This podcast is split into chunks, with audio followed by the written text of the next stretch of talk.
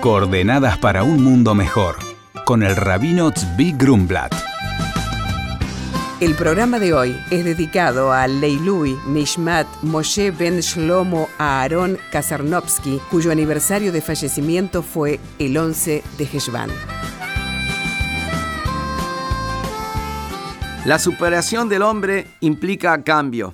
Cambio implica esfuerzo. Y hay veces que cuando estamos hablando del cambio, nos asusta el esfuerzo. Vemos adelante nuestro una montaña, ¿cómo vamos a llegar? Pero si en vez de pensar en la montaña, pensamos en que la montaña se va haciendo de diferentes y pequeños pedacitos de tierra y vamos a empezar sumando, con los años vamos a poder llegar a tener, aunque sea un montículo. Los cambios se van generando de a poco. Una línea empieza de un punto y ya nos enseñó el Baal Shem Tov sobre lo que dice el texto bíblico. Cuídense de no desviarse y llegar a la idolatría. Y pregunta sobre eso el Baal Shem Tov. ¿Cómo del desviarse uno llega a la idolatría? Un camino muy largo. ¿Qué quiere decir esto? Y da un ejemplo de una persona que va caminando por el bosque o va caminando por cualquier camino y se desvía apenas del camino un centímetro. Una vez que dé dos pasos, ya va a estar a dos metros del camino. Va a dar cuatro pasos, va a estar ya a ocho metros del camino. Y de repente, después de estar caminando, va a estar en la mitad del bosque y no va a saber dónde se encuentra. Una persona no termina en la mitad del bosque porque cayó ahí con paracaídas. Una persona llega a estar en la mitad del bosque porque empezó desviándose un centímetro del camino correcto. Y así es también en lo positivo. La persona para llegar al éxito tiene que empezar dando pasos, pasos pequeños, pequeños cambios positivos y es así como finalmente va a llegar a los grandes cambios. Es como se dice, un éxito, que una persona tiene éxito en una noche, es porque trabajó para eso 20 años antes. El paso a paso. Y esos cambios implican que la persona tiene que tener confianza en sí mismo. Confianza en sí mismo proviene ante todo de saber que siendo de que Él está en el mundo y Dios lo puso en el mundo y lo puso con la misión, Él seguro que puede. Está solamente en su capacidad,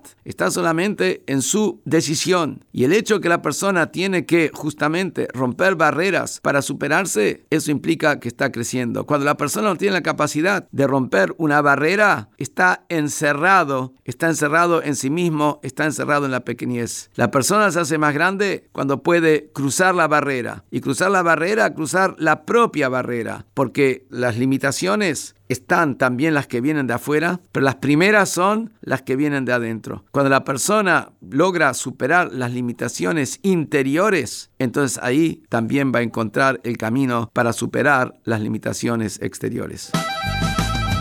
Recibimos el mensaje de Romina de Buenos Aires. Dice, hola Rabino, soy Romina, quería saber por qué algunos religiosos se dejan crecer la barba. El rabino responde, hola Romina, de acuerdo a la Kabbalah, la barba no debe ser cortada. La barba crece de la cabeza y llega hasta el resto del cuerpo. Es el puente entre la mente y el corazón. Muchas veces tenemos buenas intenciones, sabemos qué es lo correcto, pero nos cuesta llevarlo a la práctica. Esto es la barba cabalística dejar fluir libremente los ideales y las filosofías de la al resto del cuerpo, a nuestro estilo de vida cotidiano.